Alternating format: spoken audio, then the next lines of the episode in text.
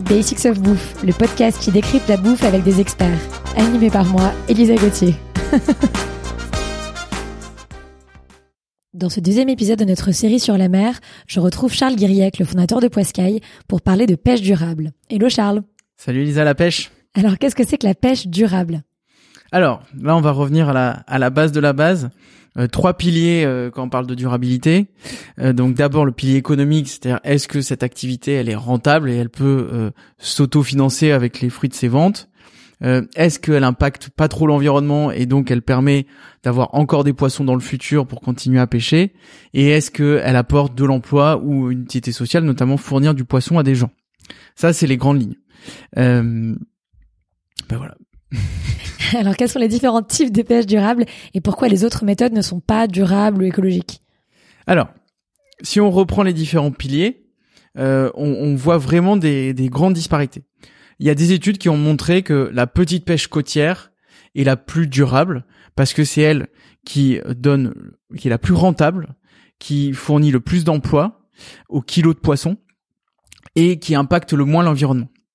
Euh, typiquement, il y a des études qui montrent que euh, aujourd'hui, il faut savoir que les pêcheurs payent le carburant sans taxe. Donc c'est-à-dire que quand toi tu le vois à 1,50€ à la pompe, eux ils payent plutôt 50 centimes, 40 centimes, ils payent pas toutes les taxes que nous on paye. Mhm.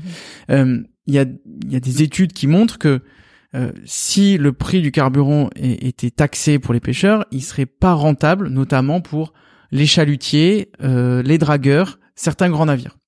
Aujourd'hui, il y a une pression là-dessus parce qu'on a découvert que la pêche au chalut euh, au niveau mondial émettait autant que le transport en avion euh, aérien. Euh, donc au final, ça risque d'arriver et le jour où ça arrivera, ça peut être catastrophique pour ces pour ces entreprises. A contrario, les arts dormants, donc les ligneurs, les fileyeurs, on a vu que ils pouvaient rester rentables jusqu'à 1 euro, 1 euro 50, voire même 2 euros. Alors à ce moment-là, je pense que les pêcheurs vivront beaucoup moins bien et auront des beaucoup moins bons revenus mais c'est acceptable. Euh, D'un point de vue environnemental, on a clairement des engins de pêche euh, qui abîment bien plus les fonds ou qui sont beaucoup moins sélectifs. Donc euh, l'impact sur les fonds, il est assez clair. C'est-à-dire que il y a des moments en fait, quand tu mets en œuvre une technique de pêche, bah, tu vas en fait abîmer le milieu. Euh, donc tu vas, euh, quand tu passes avec un chalut, euh, tu vas peut-être abîmer une algue, tu vas peut-être casser un oursin, tu vas peut-être retourner des cailloux sous lesquels il se passait des choses importantes pour le milieu. quand tu passes avec une drague pour essayer de pêcher des coquillages, tu vas peut-être enlever des espèces de coraux. Là, on a le merle au large de la Bretagne, qui sont des espèces de, de, petits coraux et de petits cailloux au milieu de ça. donc là, tu vas affecter ton milieu. Euh, t'as un autre effet aussi, c'est euh, la sélectivité. Donc c'est est-ce que ton engin de pêche, il est capable d'attraper exactement euh, ce qu'il est venu chercher et pas d'autres espèces. Euh, typiquement, hein, un ligneur, quand il pêche soit la canne à pêche, soit avec une palanque, c'est-à-dire une ligne qu'il a posée et qu'il va relever plus tard, si au bout il a euh, une vieille, un bar, une dorade qui remonte en général vivant, il va pouvoir la remettre à l'eau si jamais il considère que c'est trop petit, c'est pas le bon moment de l'attraper, il peut pas l'attraper. Alors que à côté, un chalut, bah, lui, il va pêcher et traîner son filet, et donc il y a des moments en fait il va attraper des poissons qu'il veut pas, donc soit trop petits, euh, soit il a pas le droit de les attraper parce que notamment il a pas de quota, euh, et aussi euh, il va attraper des espèces qui sont pas commerciales. Typiquement, il va attraper euh, des étoiles de mer, il va attraper des oursins, il va attraper certaines espèces de crabes toutes petites comme ça qui va remonter à la surface. Tout ça, ça va repartir à l'eau derrière dans un état plus ou moins bon. Euh, les goélands vont, en prélever une bonne partie et euh, quand t'es pêcheur sur un bateau, que t'as ton, ton cul de chalut, comme on dit, qui vient de se vider, la priorité, c'est de trier ton poisson et d'aller dormir. Donc, les petites langoustines qui sont en train de mourir, euh, les étoiles de mer qui sont fait un peu abîmer, en fait, tu vas les laisser peut-être euh, un quart d'heure, une demi-heure, une heure sur le pont, le temps de trier ton poisson qui est commercialement intéressant. Donc, l'impact, il est fort. On parle jusqu'à 30, jusqu'à 50% de rejet euh, de, sur ces pêcheries-là. Alors, en quoi est-ce que la taille du bateau intervient dans une démarche de pêche durable? Alors, les, petits bateaux, donc les navires de moins de 12 mètres, euh, qui pêchent euh, près de la côte, donc on appelle ça des navires de petite pêche côtière, c'est-à-dire qu'ils sortent à la journée et souvent en fait ils, utilisent des engins euh, passifs, dormants. Euh, ils pêchent des petites quantités, donc c'est-à-dire que euh, ils vont attraper entre 50 et 500 kilos par jour de poissons. et la météo va vachement influencer leur activité. donc ces bateaux-là, en moyenne, ils sont capables de sortir à peu près 200 jours dans l'année alors que euh, un chalutier hauturier de 24 mètres, euh, lui, il va attraper 2 tonnes par cycle de 24 heures. Donc euh, les gens vont passer une semaine, deux semaines en mer, et il va sortir plutôt 300, 320 jours dans l'année. ce qu'on voit, c'est qu'en fait, pourquoi c'est plus durable? Parce que déjà, c'est une pêche à plus petite échelle qui nous paraît plus maligne et en général, elle va être mieux payée. Donc tu vois, typiquement, euh, je sais pas moi, un, taco pêché au chalut et qui est resté une semaine dans un, une caisse de 500 kilos, franchement, il va être payé 20, 30 centimes pour essayer de faire des filets pour aller à la cantine du coin à pas cher. Euh, alors que un taco pêché à la ligne euh, par un pêcheur qui est sorti à la journée, il va être hyper beau et dans les deux trois jours suivants, il va être hyper bon et on lui aura payé 2, 3, 4, 5 euros.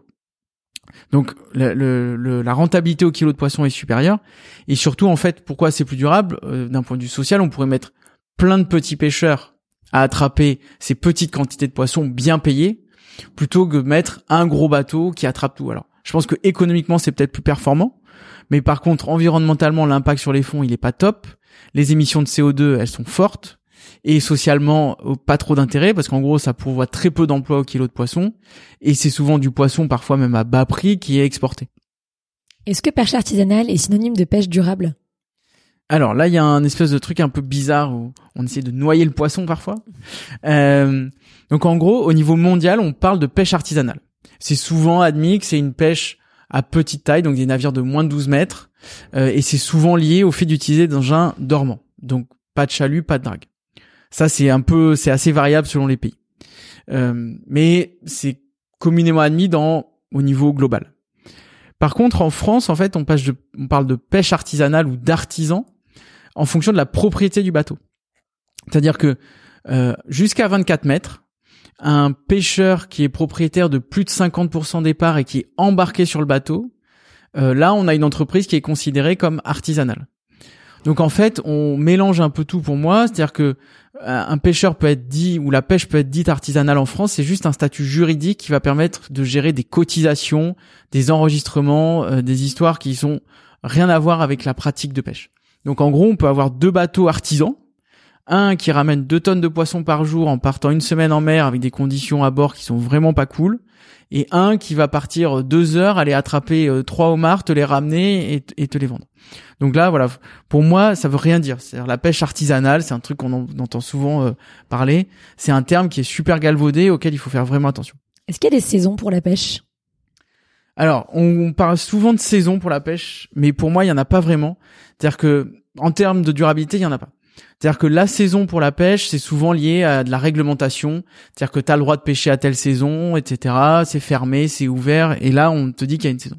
Il peut y avoir des pics de pêche, typiquement comme le homard, où là, c'est plus malin de le pêcher plutôt au printemps parce qu'il y en a plein. On pourrait le pêcher toute l'année, mais là où c'est vraiment la pêche, c'est là où la pêche est bonne et donc elle est rentable. Par contre, si on parle de saison pour le poisson comme on parle de saison pour les fruits et légumes, je trouve pas ça euh, pertinent en gros, quand on parle de, quand je te dis je vais manger des fruits et légumes de saison, toi tu dis ok, ça veut dire que c'est des fruits et légumes qui sont produits pas très loin d'ici, euh, qui sont arrivés à maturité, qui ont pas fait des milliers de kilomètres pour arriver, à l'opposé de ces fameuses cerises du mois de décembre. Tu dis merde, mais elles viennent du Chili, qu'est-ce que c'est que ça? Moi, j'ai pas envie de légitimer ça. Pour le poisson, c'est pas du tout pareil, et parfois on peut faire des des contre-actes de bonne consommation, on va dire. Euh, typiquement, on va prendre le macro. Euh, le macro, il est pêché euh, un peu toute l'année, mais on, l'assimile à un poisson d'été. On dit le macro c'est l'été, les barbecues quand je vais au bord de la mer, etc. Très bien. Nous avec Poiscaille, on a des pêcheurs qui sont dans le Pays Basque, qui voient du macro euh, au large de Saint-Jean-de-Luz entre janvier et mars. Et ils le pêchent en plus à la ligne assez souvent, euh, vendu pas assez cher par rapport à ce que ce que devrait être. Bon, et donc toi tu vas dire bah non c'est l'hiver, je mange pas de macro quoi. Donc tu n'auras pas acheté à ces pêcheurs vertueux de mon point de vue, euh, qui pêchent à la ligne, qui qu'on pourrait bien payer, etc. Par contre, tu vas te retrouver euh, euh, au Croisic ou à la boule cet été, tu vas dire ah trop cool machin, il y a du macro, je vais faire un barbecue. Sauf qu'en fait, ce macro, si ça se trouve, il a été pêché soit par un chalutier hauturier qui est parti deux jours en mer pour essayer à 50 000 au large, il a il, mis énormément de CO2 pour ça.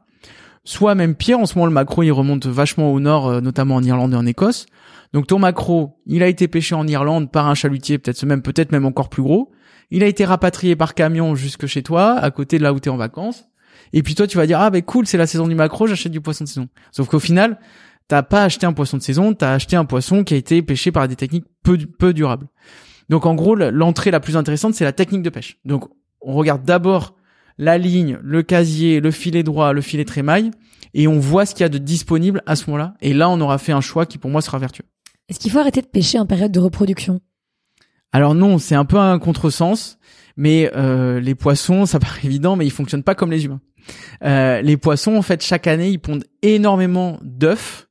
Euh, et en fait, ce qui va dépendre de la survie, c'est pas forcément la quantité de poissons, mais plus les conditions environnementales. Et ça, c'est l'halieutique, donc la science de la gestion de l'exploitation des ressources aquatiques, qui le dit. le plus gros impact, c'est l'impact euh, environnemental. Donc typiquement, tu vas avoir plein de poissons, ils vont pondre plein d'œufs, ou en auras peu, ils en auront aussi pondu plein.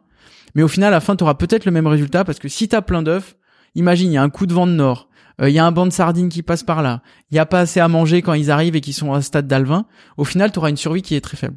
Ça, ça ressemble un peu, tu vois, à ces histoires d'arbres fruitiers. Typiquement, cette année, euh, il n'y a pas beaucoup de cerises parce qu'il y a eu un coup de gel pile au mauvais moment quoi. Et l'année prochaine, il y aura peut-être un bloc parce qu'il y avait des bonnes conditions.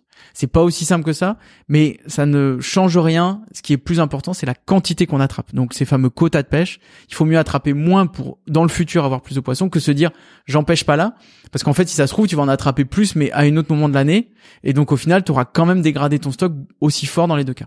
Hyper intéressant. Merci Charles et on se retrouve la semaine prochaine pour parler d'élevage. Merci Elisa. Merci à tous d'avoir écouté cet épisode, j'espère qu'il vous a plu. Retrouvez-moi autour d'un café à mon restaurant kiosque, K-I-O-S-K, rdvo kiosque sur Instagram.